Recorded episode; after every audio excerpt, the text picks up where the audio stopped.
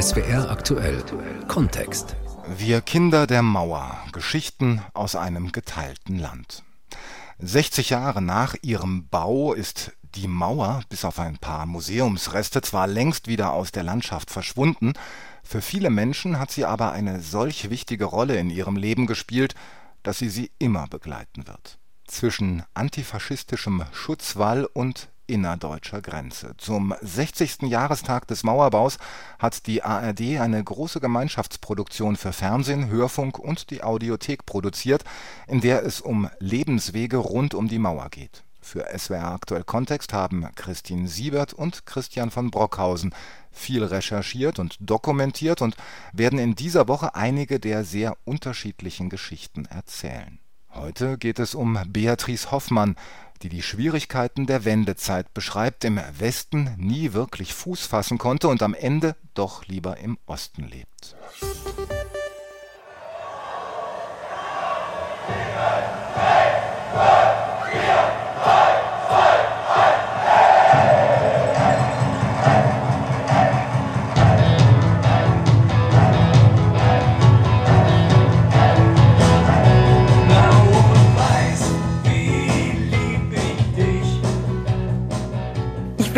Zu diesem Verein durch meinen Mann gekommen, der das schon, weiß ich nicht, 40 Jahre oder 45 Jahre ist.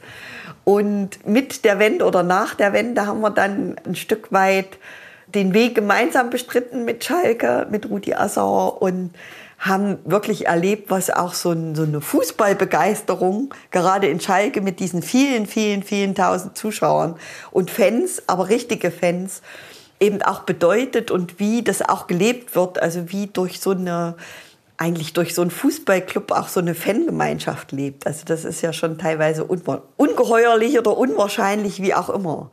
Vielleicht ist es auch ein Zusammenhalt, der Beatrice Hoffmann ein wenig an ihre Kindheit und Jugend erinnert. Sie wird mitten hineingeboren in die DDR, in ein Land, das seit 20 Jahren existiert und was noch niemand weiß, 20 Jahre später wieder verschwunden sein wird.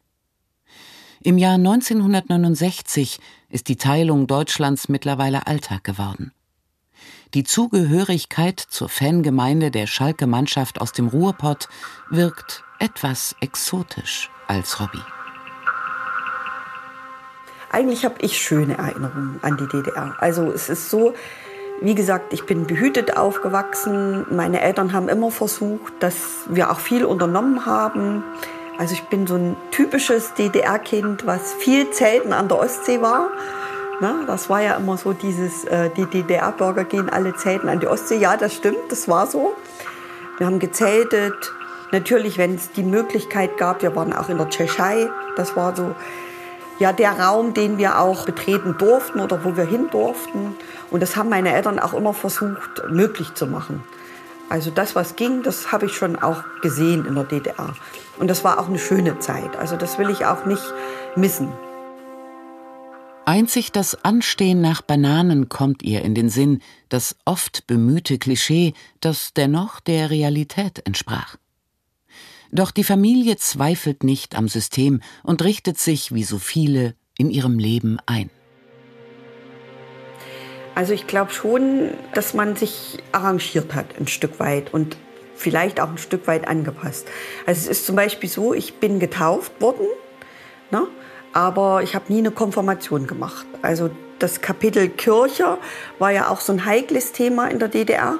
Und mein Vati war betrieblich, also hatte der dann nach und nach eine gute Stellung, ne?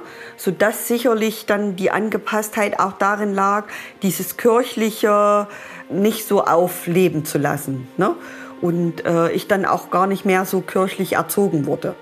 Ne? Und wir dann, wie das eben in der DDR üblich war, auch anstatt eben der Konfirmation, die eben nur sehr, sehr wenige gemacht haben, eben diese typische Jugendweihe mitgemacht haben. Eine erste kleine Enttäuschung erfährt Beatrice, als ihr die Aufnahme in die Kinder- und Jugendsportschule verwehrt wird. Nicht aus politischen Gründen, sondern weil sie für die gewählte Sportart Handball einfach nur zu klein ist. Und dadurch war es mir dann auch verwehrt, sozusagen Sportlehrerin zu werden, was so mein Traumberuf gewesen wäre. Na, aber ich habe mich dann auch schnell entschieden, ich will trotzdem was mit Kindern machen und äh, bin dann zur Kindergärtnerin gekommen. In dieser Zeit lernt Beatrice Hoffmann ihren zukünftigen Mann kennen, den Schalke-Fan, der zudem noch einen Ausreiseantrag gestellt hat. Allerdings eben eher auch so aus betrieblichen Gründen. Also da wurde im Betrieb gab es da viele Schwierigkeiten und da waren auch ein paar so, wo er mal sagte, naja, die sind bei der Stasi und die haben mich auf dem Kicker. Und er sagt, da hatte ich dann, da habe ich dann gesagt, nee, jetzt will ich hier nicht mehr. Und hatte dann auch die Ausreise gestellt und die waren dann wohl auch da, also von der Staatssicherheit, haben ihn dann auch befragt. Und er hat dann aber auch hat gesagt, wenn ihr mir hier ermöglicht, ordentlich zu arbeiten, dann ich will ja gar nicht weg.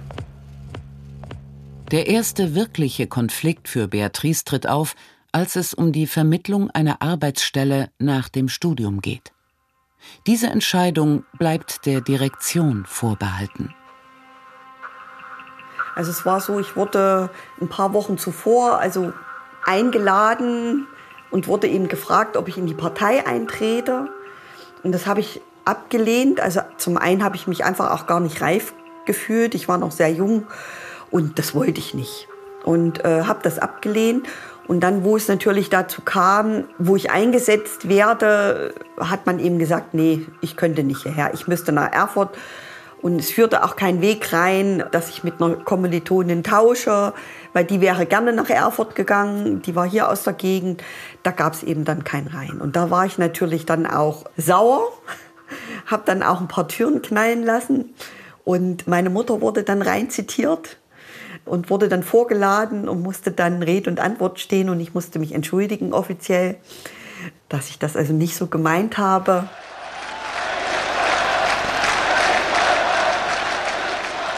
Im Land wird es unruhiger. Die Menschen gehen auf die Straße und zeigen ihren Unmut in friedlichen Demonstrationen. Beatrice Hoffmann empfindet Sympathie für Gorbatschow. Wie so viele verbindet sie mit ihm die Hoffnung auf mehr Freiraum und Veränderung innerhalb der DDR. Doch dann überschlagen sich die Ereignisse.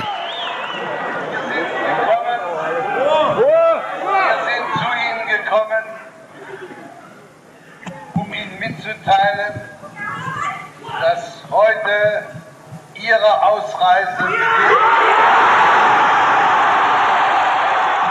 Dann betritt er den Balkon und sagt, die Grenzen sind geöffnet. Ähm, ich muss sagen, da habe ich wirklich, oh, geht schon wieder los.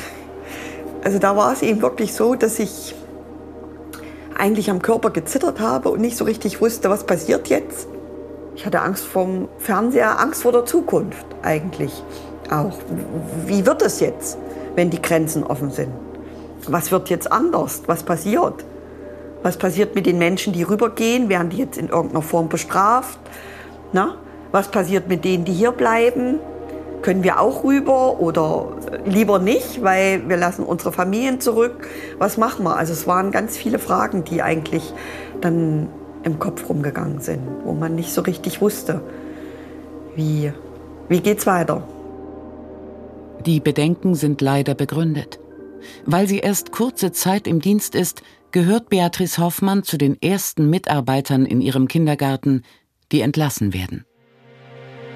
Mein Mann hatte einen Cousin in Hannover, sodass die Entscheidung relativ schnell fiel, nach Hannover zu gehen, weil er war bei der Wohnungssuche behilflich, bei der Arbeitssuche behilflich.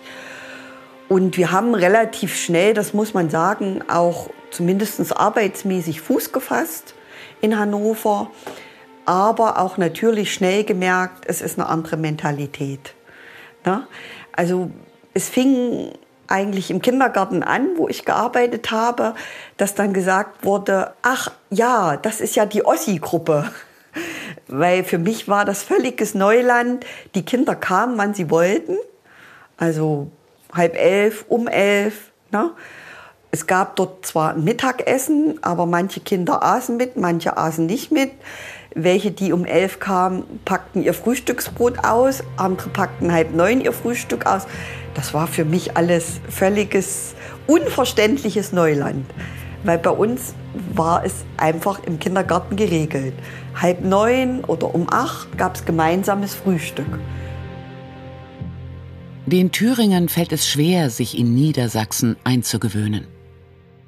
Wir waren, genau, sind in Hannover, ähm, haben dort nie wirklich Freunde gehabt. Also das war auch so ein äh, Fakt. Also das war einfach, wie gesagt, eine ganz andere Mentalität. Wir sind dort nie richtig warm geworden, kann man sagen. Wir haben natürlich hier einen großen Freundeskreis gehabt, den haben wir immer noch. Und sind dann auch öfters wieder nach Hause gefahren.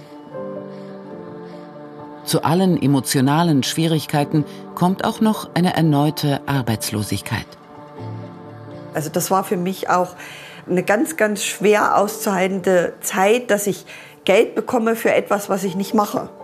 Na, also das, so war ich auch nicht erzogen. Und von daher war das für mich natürlich auch keine Option, so dass ich eben oder wir auch schnell geguckt haben, was was geht jetzt, also was ist möglich, um irgendwo wieder selber Arbeit zu finden. Also weil Arbeit war so auch schon für uns Frauen ja schon immer in der DDR was ganz Selbstverständliches. Also so dieses, ich bin Hausfrau und backe und koche vielleicht zu Hause für den Mann, das gab es ja gar nicht zu DDR-Zeit. Und das, so bin ich eben auch nicht groß geworden. Und deswegen war das diese Arbeitslosigkeit was ganz, also extrem Schlimmes eigentlich. Nach einem kurzen Ausflug in den Westen kehrt das Ehepaar in einen kleinen Ort nach Thüringen zurück. Also dieser Ort ist natürlich nun mittlerweile seit 30 Jahren meine Heimat geworden. Also das Dorfleben, hier gibt es eine Kirmes, hier gibt es ein Fasching, also so diese ganz traditionellen Sachen, ein Osterfeuer. Ne? Also diese ganz traditionellen Sachen wurden über viele, viele Jahre geführt und werden immer noch geführt. Es wird gut drauf geachtet, dass viel passiert auch im Dorfleben. Es gibt eine aktive Feuerwehr, es gibt einen aktiven Kulturverein, einen aktiven Sportverein und so diese, diese ganzen Sachen eben. Beatrice Hoffmann, mitten hineingeboren in das geteilte Deutschland, kennt beide Seiten. Und auch sie merkt, dass es nach über 30 Jahren noch Defizite gibt. Naja, ich denke, dass es einfach in der Kommunikation hakt. Also, dass die Menschen viel mehr im Persönlichen voneinander erfahren sollten und viel mehr so im persönlichen Kontakt auch die Geschichte erfahren sollten. Was ist, was ist hier passiert und wie, wie ist so das Persönliche äh, der Leute hier? Ich glaube, dann würde sich vieles auch nochmal anders gestalten oder viele würden das auch vielleicht nochmal anders sehen und hätten vielleicht auch ein offeneres Ohr für viele, für viele Sachen und für viele Begebenheiten einfach. Ne? Warum vielleicht mehr auf die Straße gehen oder mehr so immer dagegen sind gegen irgendwelche Sachen. Also ich glaube, da sollte man gut noch mal hinterfragen und auch viel den Leuten zuhören. Und ich glaube, das wird auch noch viel zu wenig gemacht, dass man so auch noch mal reinhört in die Leute. Was, was bewegt euch? Was, was ist es denn? Ne? Was, was braucht ihr, um auch gut zu leben? Sie hat nach der Wende noch einmal studiert und arbeitet heute in der Abteilung Eingliederungshilfe im Landratsamt im Kyffhäuserkreis im ländlichen Raum von Thüringen. Schalke-Fan ist sie noch immer.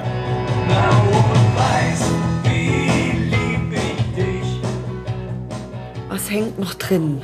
Ja, ich denke so ein bisschen, also dieser dass man so diesen Versuch, diesen Zusammenhalt noch mal anders zu leben, anders zu gestalten. Ich denke auch, also was hängen geblieben ist, auch gerade so durch meine Erziehung. Ich versuche jetzt auch viel im Ort mitzubewegen. Also ich bin auch im Gemeinderat jetzt tätig und versuche hier auch noch mal zu gucken, wie kann es äh, zukunftsmäßig gut nach vorne gehen dass wir eben auch weiterkommen, auch im ländlichen Raum weiterkommen. Das sind so, so Sachen, die mich äh, bewegen. Natürlich auch durch die Wende eine andere Arbeit, die mich auch ausfüllt, wo ich eigentlich das nie bereut habe, auch den Weg gegangen zu sein. Das muss ich auch ganz klar sagen. Na, und natürlich aber auch immer noch mal zurückblicke, wie es vielleicht anders gekommen wäre ohne die Wende. Kinder der Mauer und ihre Geschichten, die zu Geschichte geworden sind. In SWR aktuell Kontext ging es heute in einer Dokumentation von Christin Siebert und Christian von Brockhausen um die Geschichte von Beatrice Hoffmann, die die Schwierigkeiten der Wendezeit beschrieben hat, im Westen nie wirklich Fuß fassen konnte und am Ende doch lieber im Osten lebt